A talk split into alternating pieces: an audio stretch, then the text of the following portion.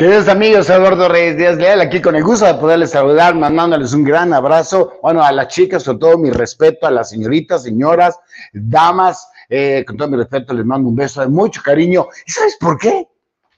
Porque en el amor, es decir, en la fraternidad, en los abrazos, bueno, yo soy muy efusivo, se transmite energía y se transmite amor. ¿Y sabes qué? Bueno, segunda cosa que te digo, a más amor, una persona tiene mucho más energía.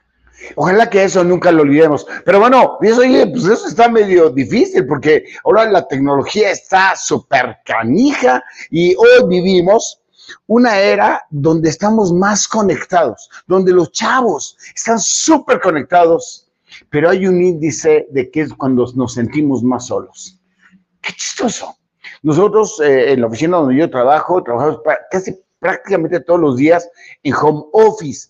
Bueno, esta semana no, porque esta semana tuve dos días de oficina, dos días de viaje y un día de, de home office, pero ya estamos casi a veces trabajando solos.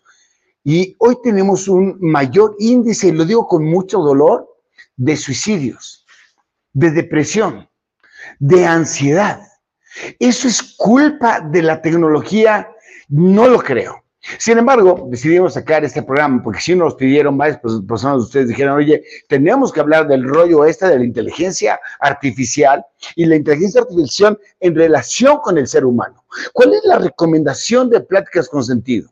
Para que la tecnología no nos aísle más, no corrompa nuestra capacidad de amar en ese sentido y no nos genere más ansiedad, incertidumbre y demás.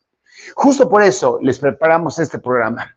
Este, este podcast, la tecnología y yo le llamamos. ¿En dónde está el punto de conexión? ¿En dónde ellos se van a quedar con parte de lo que nosotros hacemos? Y nosotros, ¿cómo? No sé si decir la palabra defendemos, o mejor dicho, hacemos lo que tengamos que hacer para que la tecnología nos complemente. Así que sean ustedes bienvenidos al lanzamiento de este podcast, que es la plática con sentido número 173. Y creo que nunca me cansaré de decir, llevamos 173 semanas preparando un programa a la semana. el, programa nos cuesta una semana entre investigaciones, análisis, eh, el, diseño, el desarrollo de las láminas, la preparación del choro que yo aquí les aviento. Créeme que lo hacemos con harto cariño. Estuve en Ciudad Juárez, en el, en el, ¿cómo se llama? En el Tecnológico de Juárez, no en el Tecnológico de Monterrey, en el Tecnológico de Juárez. Una escuela pública con recursos federales conocí a tres maestros que no habían podido cobrar seis meses hacia atrás. Juntaron a los chavos que tienen interés en estudiar y me hicieron el favor de, de, invitarme a dar una plática sobre lo que me digo, que es negocio internacional. ¿Qué les dije? Yo les dije, mi convicción en esta conferencia que les voy a dar, una hora duró, es que se enamoren de los negocios internacionales. Y en base a eso lo estuvimos desarrollando, pero nunca faltó la pregunta, dice, oye, ¿qué no la tecnología nos va a desplazar? ¿Que en un día la tecnología va a ser el todo? Y bueno, me llamó la atención porque era justamente del tema que en esta noche, bueno, mañana, tarde, depende para ti, cuando lo veas o lo escuches, lo, lo, lo, lo tengas. Bueno, algo. Estamos transmitiendo, bueno, hoy en el lanzamiento en vivo, a través de YouTube, de Facebook, y de Spotify. Tenemos Reels en Instagram, en, Instagram, en LinkedIn y en TikTok. Estamos tratando de mandar información por todas partes, pero siempre es información que sea útil. Pero un chavo levanta la mano y dice, oiga, yo sé que usted tiene un programa que se llama Pláticas con Sentido. Sí, correcto. No, no me preguntes de esto, que mi corazón está en este, en este proyecto. ¿Qué gana usted? Me dijo. Ah, qué buena pregunta. Qué buena pregunta. Porque los chavos de ahora, o inclusive tú y yo, pensamos en que tenemos que hacer un algo porque vamos a recibir de la otra parte un algo. Yo trabajo todos los meses, bueno, todos los días, ¿no? Y todas las quincenas me pagan. Doy algo para que me paguen. Voy, esta conferencia no la cobré, pero fui a Juárez a dar un curso. Fui a dar el curso y me pagaron por las horas, no solo de la exposición, sino de la preparación doy una asesoría y te cobro. Digo, y, no, no, me cobran. Y, te pagan. Pero me pregunta el chavo, ¿qué ganas tú con el programa de pláticas con sentido? ¿Qué ganas? Le dije, gano todo. Gano todo que me dice está sirviendo. Y lo padre. Pero bueno, vamos al tema que nos une a ti y a ti, a ti y a mí, si te parece bien. La tecnología y yo. No se te olvide mandarme un correo electrónico si tienes alguna historia que platicarnos o algo que nos quieras comentar, pcsflix.icloud.com y si quieres, mándanos un hola al WhatsApp de Pláticas con Sentido al 5548897665. Y si te gustó este programa, te ruego que lo compartas, lo compartas con quien tú puedas. Y si te gustó y quieres ver más, métete a YouTube, ahí están los 173 programas grabados, te chutas una tarde de aburrimiento, bueno, porque te quedas dormido o dormida, te chutas las pláticas con sentido. No, no más promoción. Hablemos de la tecnología. Muchas personas, y de así nació nuestro programa esta tarde o esta noche, me dijeron, la tecnología me está haciendo daño. Por una parte me está desplazando, por ejemplo, en comercio internacional, la cantidad de personas que trabajan promedio en una empresa han reducido en 20% por el uso de la tecnología. En otras industrias, fui a visitar a Toyota hace algunos meses y yo le dije, palabras no, le dije, oye, ¿qué? ¿Estamos en huelga? No, ¿por qué? ¿Estamos en paro técnico? No, ¿por qué? No veo gente. Yo, esperaba que cuando yo salía a, la armadora, en ese caso de las camionetas Taoma, que están allá en, Celaya, Guanajuato, pensé que iba a haber un montón de trabajadores poniendo tarcas a la jalada y no vi nada, nada más vi máquinas. Me dijo, no, esta máquina está, esa planta está totalmente robotizada. Digo, entonces quiere decir que desplazaron gente. En el caso de Toyota, Celaya, Taoma, no, porque esa nació robotizada. Al contrario, antes de que existiera Taoma no había empleos. Después de que nació Taoma, pues debe de haber unos 300 colaboradores, pero en la producción hay supervisores ya no están los armadores, los que ponían la tuerca. Y entonces se vale la pregunta, ¿la tecnología me está desplazando? O mejor dicho, la tecnología eventualmente me va a desplazar. Y creo que ese es el miedo de todos. ¿O me está complementando? ¿Qué está pasando? ¿De quién depende que me desplace o que me complemente? ¿De Elon Musk que inventa algo nuevo? o de este Mark Zuckerberg que se le ocurra algo distinto, de, Bill Gates, bueno, de Steve Jobs ya no, porque ella se nos adelantó, pero algunos de los colaboradores de que tiene Steve Jobs o la empresa Apple, de eso depende, no lo sé. Pero otra persona me dijo, oye, la tecnología me está cambiando la creencia, me está cambiando. Y conozco a dos personas que eran cristianos y que se convirtieron en agnósticos. Cuando le dije, ¿qué es agnóstico? Bueno, hay mucha gente que se convirtió en agnóstico, pero que sepa que es agnóstico. Solamente esas dos personas me lo supieron decir. Me dijeron, agnóstico, es que yo creo en lo que veo. Yo creo en lo que la ciencia me dio. Yo creo que seguramente hay un ser superior. Pero todo lo que está sucediendo aquí tiene una razón, probablemente no descubierta, incluyendo la fe. La fe. Sí, bueno, algunos la tecnología le está cambiando las creencias. Y bueno, yo podría contestar, te está desplazando probablemente, te está complementando probablemente, te está cambiando las creencias, no lo sé, a mí no me ha cambiado las creencias. Entre más tecnología conozco, más creo en Dios y voy a explicar en su momento por qué. Pero bueno, nacemos de esta pregunta. Acuérdate que decía Charles Darwin que lo más importante que tienes tú en la vida es hacerte preguntas. Pero también decía mi amigo Dwayne, no te, Dwayne es un amigo que tengo allí en Atlanta, nada más no te quedes en la pregunta, es decir, no te quedes en tus prejuicios, no te quedes en tu miedo, en la, en la incertidumbre. Ve y busca la respuesta. Y entonces la pregunta es, ¿la tecnología me está afectando o no me está afectando? ¿Y qué va a pasar en un futuro con esta tecnología? Yo diría que a las tres preguntas es depende.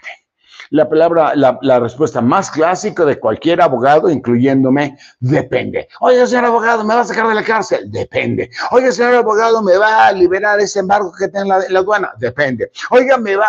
Depende. ¿De qué depende? Mira, vamos un poquitito a la historia, si te parece bien. Vamos a comprender a la tecnología. En los años 50, que yo supongo que nadie había nacido, y menos las chavas que tienen 18 años de edad siempre permanentemente, ya se habían inventado los programas de cómputo para sustituir ciertas rutinas de trabajo.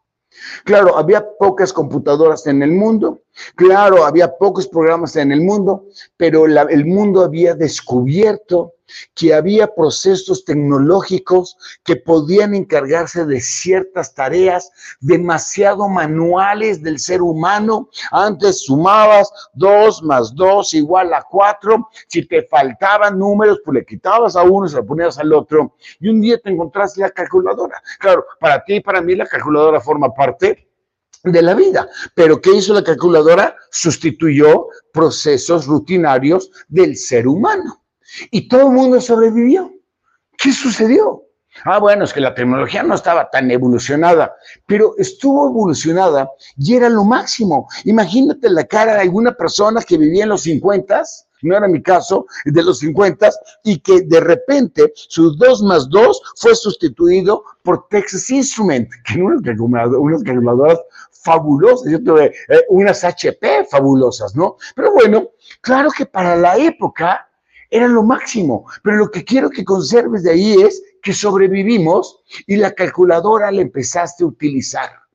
En los años 60, la tecnología sigue evolucionando y generaron máquinas inteligentes, máquinas que ya pensaban ligeramente más allá de lo que era rutinario y lo que era programación. Ya existía eso, probablemente refrigeradores que congelaban, que no existían antes, o televisiones a color, que por cierto fue inventada por un mexicano, qué sé yo, no me pregunten los 60, yo ya existía, pero estaba súper chiquitito pero luego pasaron en los 70 y la tecnología siguió evolucionando.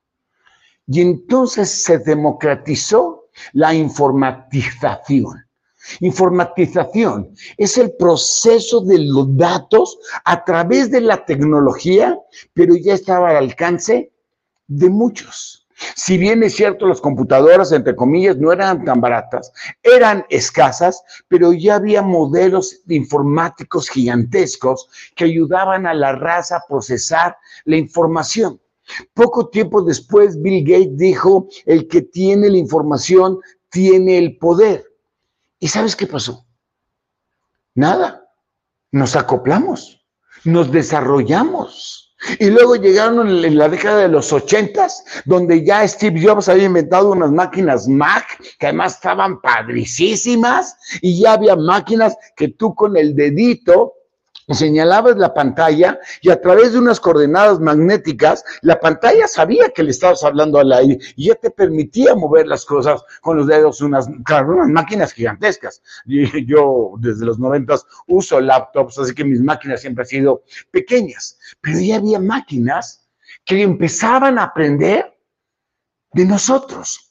Quizá aquí en México o en Brasil, gente que nos ve allá, en Guatemala, en Salvador, que tenemos gente seguidora, y en México la tecnología llegaba ligeramente después, pero me estoy refiriendo a los inventos, no nuestra capacidad de comprar.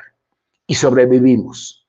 Y llegamos a la década de los 90, donde muy probablemente algunos de ustedes ya lo recuerdan, ya lo vivimos, yo ya lo viví, ya mis dos de tres hijos ya habían nacido con la tecnología, ya sabían que la computadora era parte de lo normal y ya inventaron el blockchain.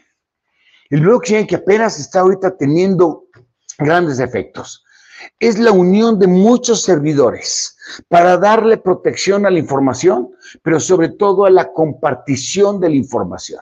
Aun cuando el blockchain no está siendo explotado aún, ya se había hecho la base. Quiere decir que de tu computadora algo agarraba un dato que lo pegaba en otro, en otra, otro servidor y lo va, iba rejuntando sabían el origen de la información y bueno, tarde que temprano van a desplazarme a mí como abogado cuando tú me encargas hacer un contrato.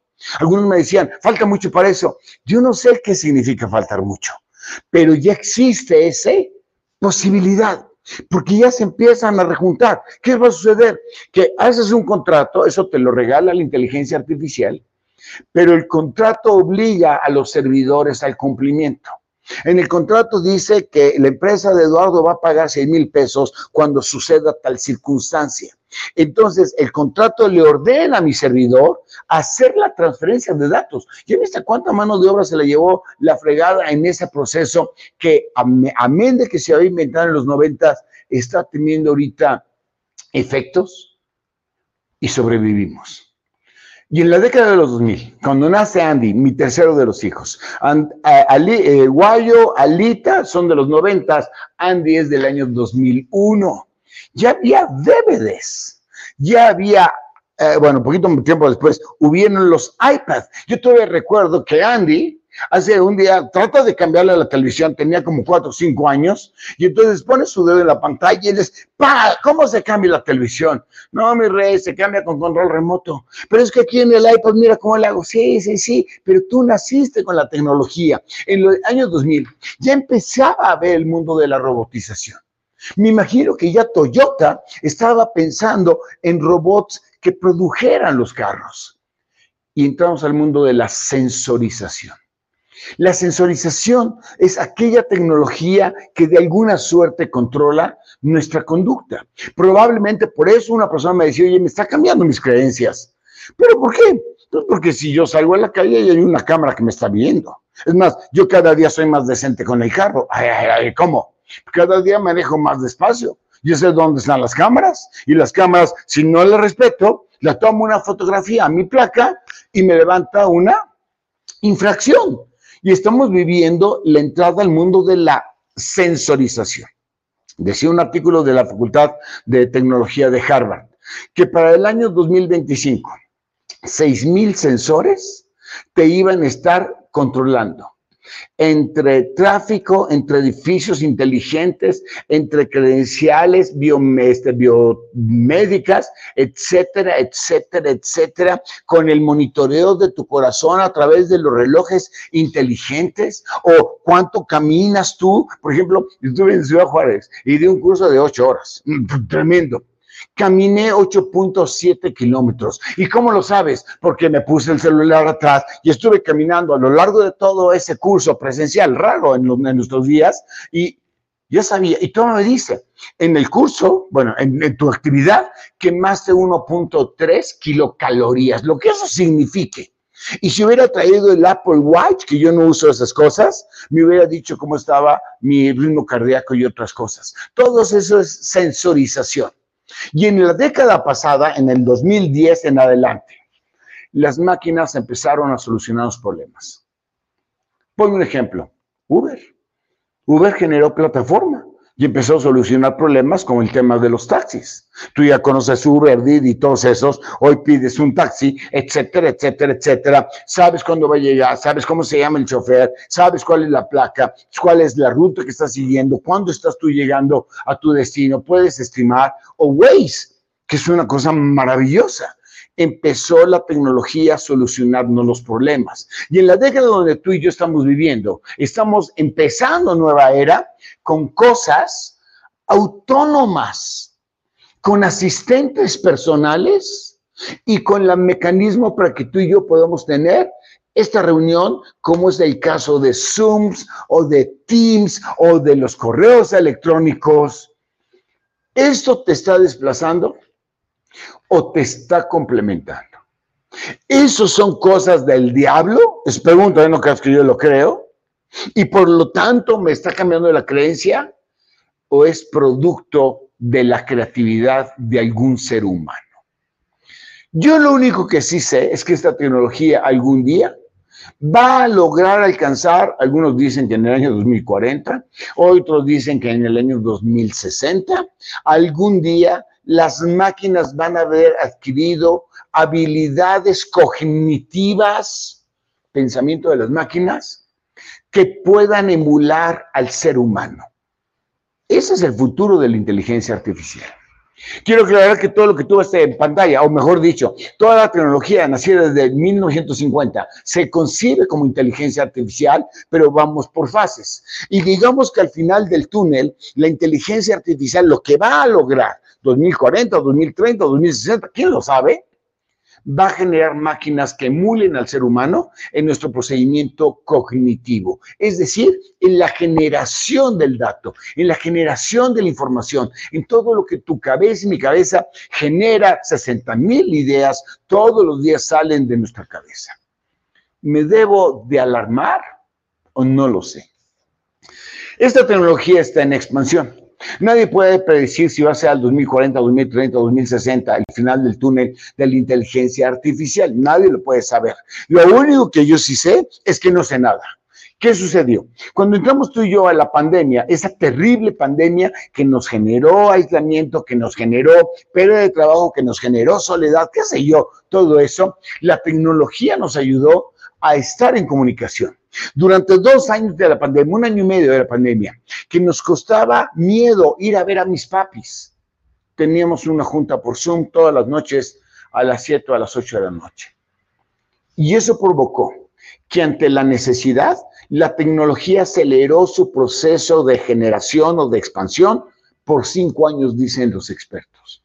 Es decir, la maravilla que tenemos hoy, por ejemplo, por Zoom, no iba a llegar en el año 2020 como llegó, sino iba a llegar hasta el año 2025. Pero la necesidad está generando que se acelere los inventos, se democraticen, porque los inventos son producto de una idea que nació probablemente de un problema, de un desafío, de una oportunidad que alguien decidió invertirle, le gastó mucho dinero y si se democratizaba, lo aceleraba. Si no se democratizaba, pues iba a democratizar es que mucha gente lo pueda vender, es decir, que mucha gente lo pueda comprar. Hoy estamos en un mundo tecnológicamente globalizado. Luego entonces, nadie puede saber si alcanzaremos ese corolario de la inteligencia artificial 2030, 2040, 2060, porque dependerá de las necesidades, problemas, desafíos, oportunidades y de que tú y yo queramos o tengamos que gastar dinero. Pero es sin duda que estamos en expansión. Esta expansión está generando una colaboración global. Es verdad que muchos chavos hoy viven depresión y hemos alcanzado índices de suicidio que yo no quisiera, bueno, no quisiera que existiera el suicidio, porque tú y yo sé que tú y yo somos pro vida, estamos buscando la vida, pero amén de esa cosa grave que está pasando emocionalmente hablando. Y vas a ver qué programa te tengo para la próxima semana que creo que va a complementar perfectamente este. Estamos ante la capacitación autogenerada no te entiendo. Ya tenemos sistemas SAP que utilizan o que unen el trabajo de Venezuela con Colombia, con México, con Argentina. Y ya hay una capacitación autogenerada. Me encontré por ahí una aplicación que te dice, jefe, malo como yo quiero, guapo, feo, como yo quiera, me habla. ¿Qué curso quieres que te arme hoy? Y le hubiera dicho, yo todavía no lo utilizo, quiero que me armes una plática con sentido que habla de la tecnología y yo y me hubiera desarrollado en cuestión de segundos mi contenido, mis láminas, mi orden en mi estilo. Ya hay capacitación autogenerada. Procesamiento inteligente de datos, eso tú lo vives todos los días con tu iPhone, con tu smartphone, en donde le pones México con J y la máquina te la corrige a México con X. Hay un procesamiento inteligente de datos hay una generación de contenidos basados en el Big Data. Escribo en un libro. La era que tú y yo estamos viviendo, antes de llegar a la emulación del ser humano en el 30, 40 o 60, es que vivimos en la era del Big Data. Tanta información existe en el mundo, tanta información tú y yo hemos generado. Cada vez que yo escribo un libro, se sube como información. Cada vez que tú mandas un estudio, se sube como información. Cada vez que alguien tiene un estudio médico en relación a su salud, se sube como información y estamos viviendo miles de millones de datos existentes en el mundo. La era en que tú y yo vivimos hoy de inteligencia artificial es máquinas que permiten localizar el dato en donde esté. Un arma mucho más poderosa que un Google. Esa es la era que hoy estamos.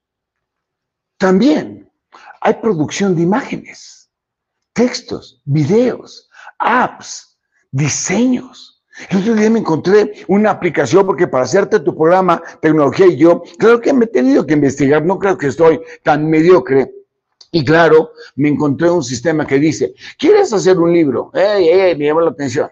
Dame la idea y yo te desarrollo el texto. Prometo, bajo promesa de decir verdad, que yo no estoy utilizando eso para sacar dos libros nuevos que Dios me tendré para este año. Y espero que uno te lo pueda regalar, que es el libro que se llama Confianza. Confianza es padrísimo, pero no me voy a detener en eso. Lo que sí trabajé con tecnología, inteligencia artificial, es la portada.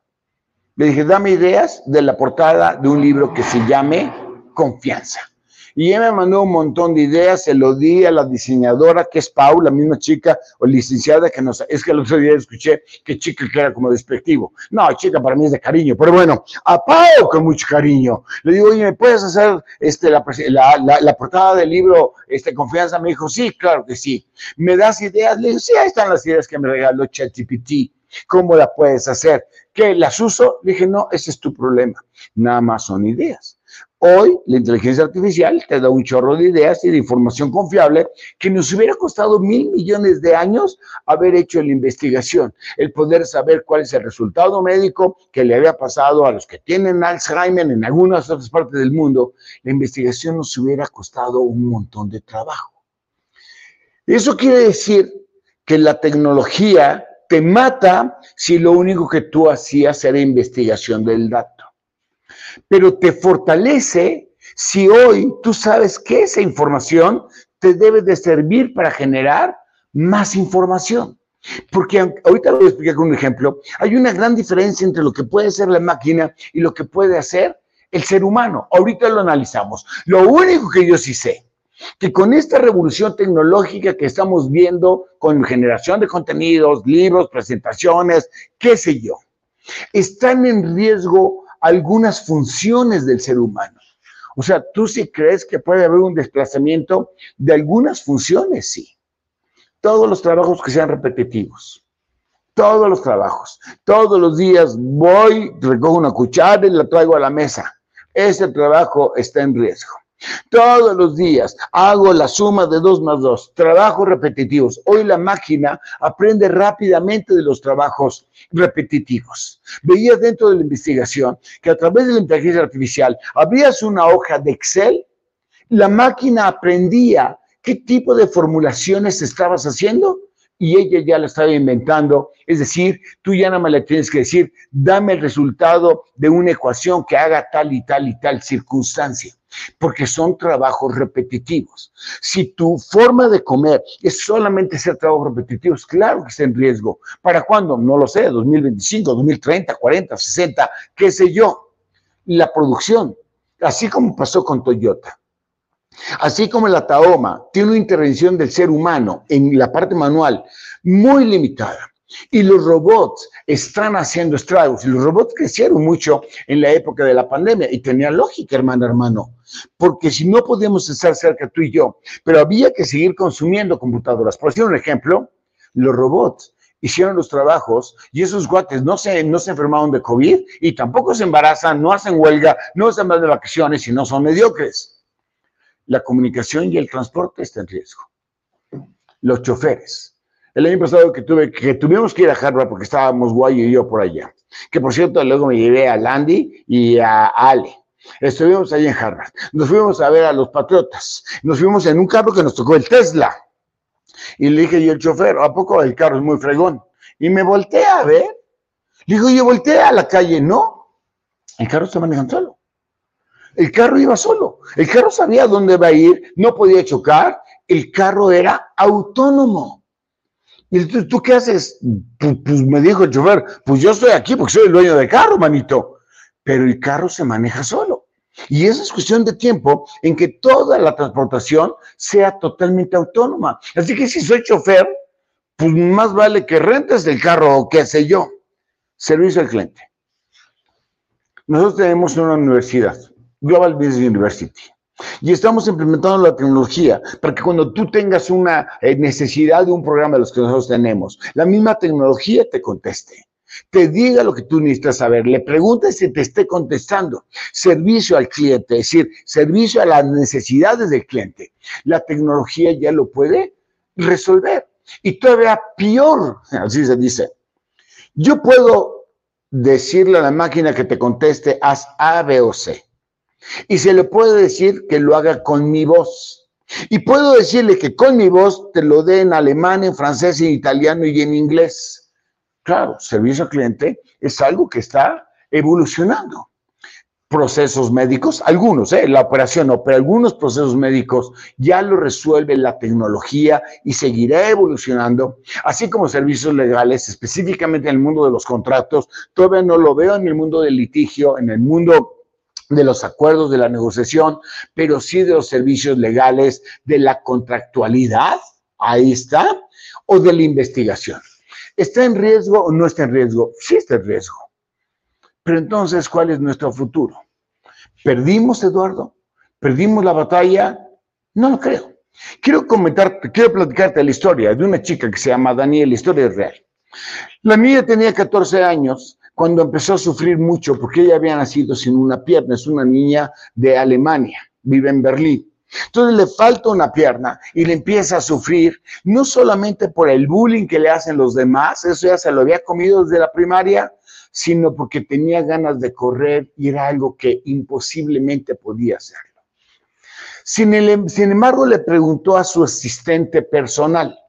No puedo decir el nombre porque me respinga mi asistente personal, pero es A-L-E-X-A. Creo que ya sabes de quién hablo. A-L-E-X-A.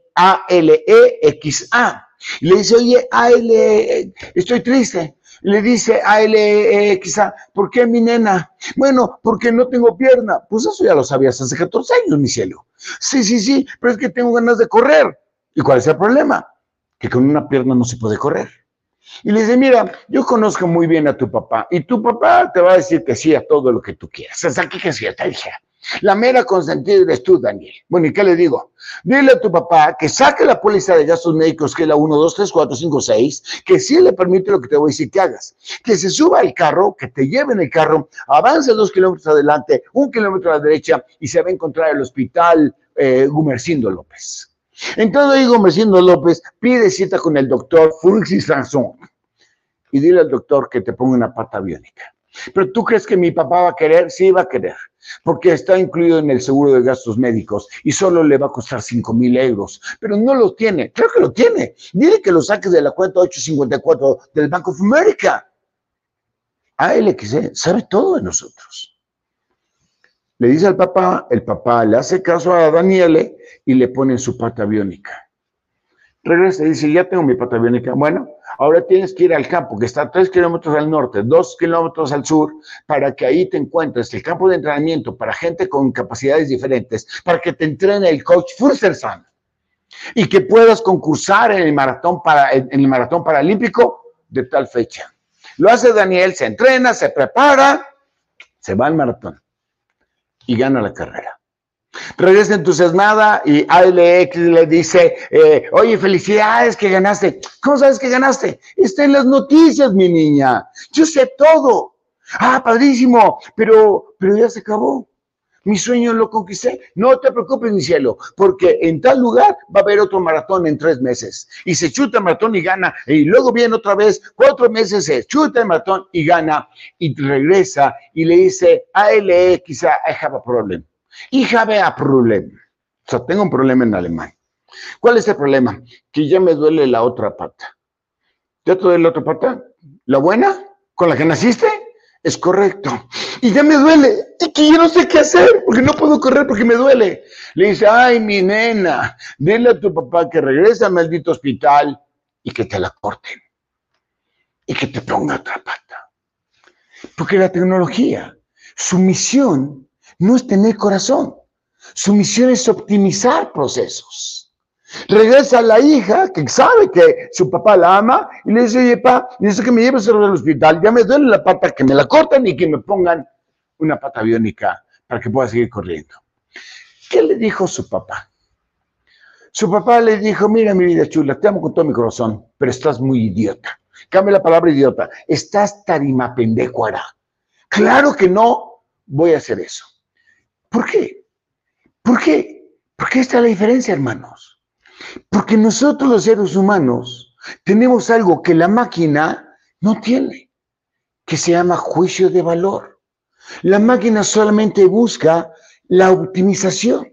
Y creo que donde vamos a perder es si no fortalecemos nuestros juicios de valor a través de las habilidades conocidas como soft skill, que es comunicación efectiva. Debemos de mejorar el arte de comunicarnos con los seres humanos de la capacidad de solución de conflictos, es decir, el traerme el problema y lo voy a resolver, ya no le tengo miedo. En la capacidad de toma de decisiones, hija, estás tarima pendécuara, no voy a dejar que te corten la pata. En la empatía de las personas.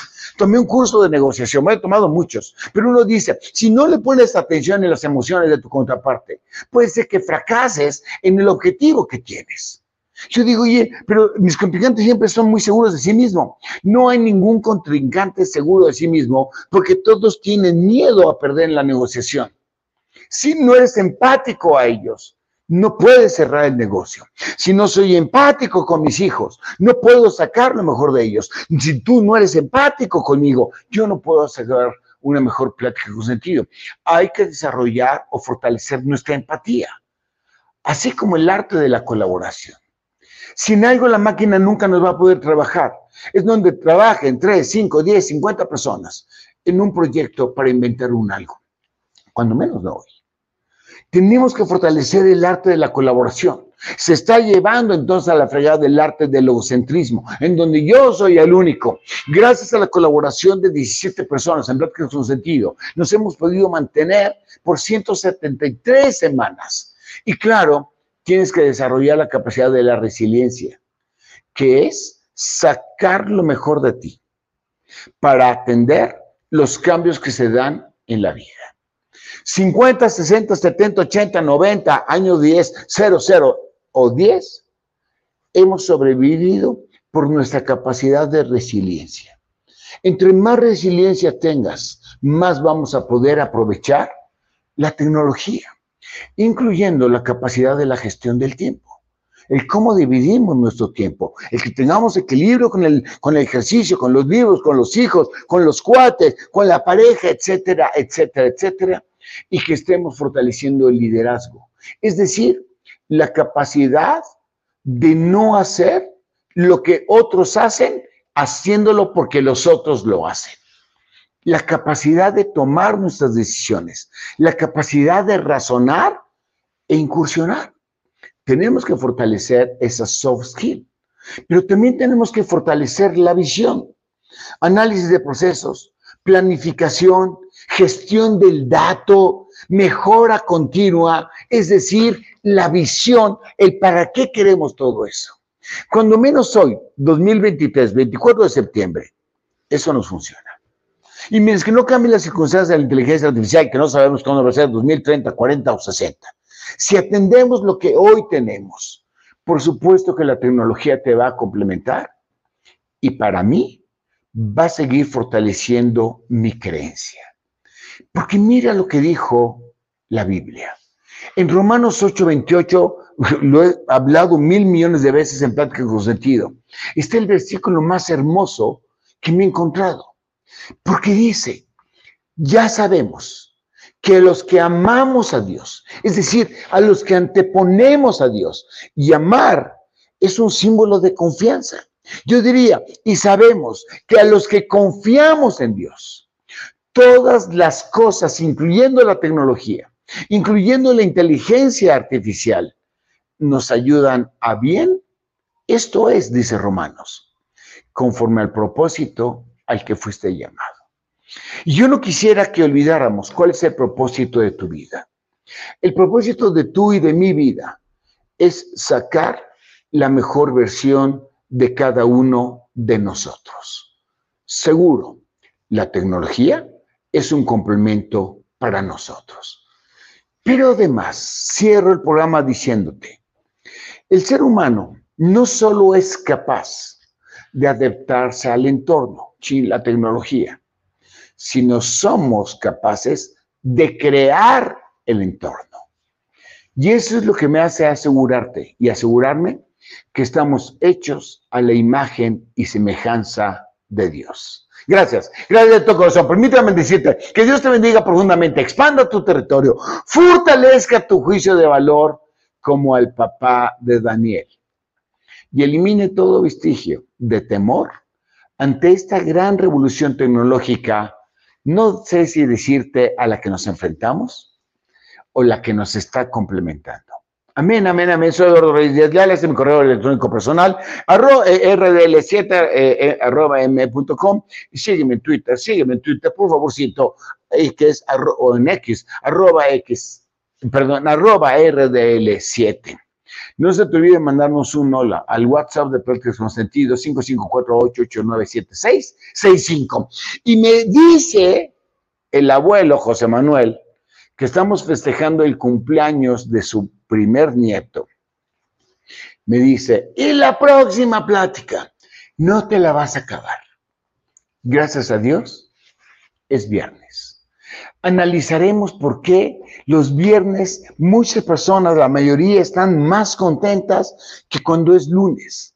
Y por qué algunas de esas personas muy felices los viernes tienen el postpartum, es decir, el, síndrome de la depresión del lunes. Vamos a ver si podemos encontrar el cómo aprovecho la lección del viernes para recorrer toda la semana y que sea, gracias a Dios, todos los días son viernes. Gracias.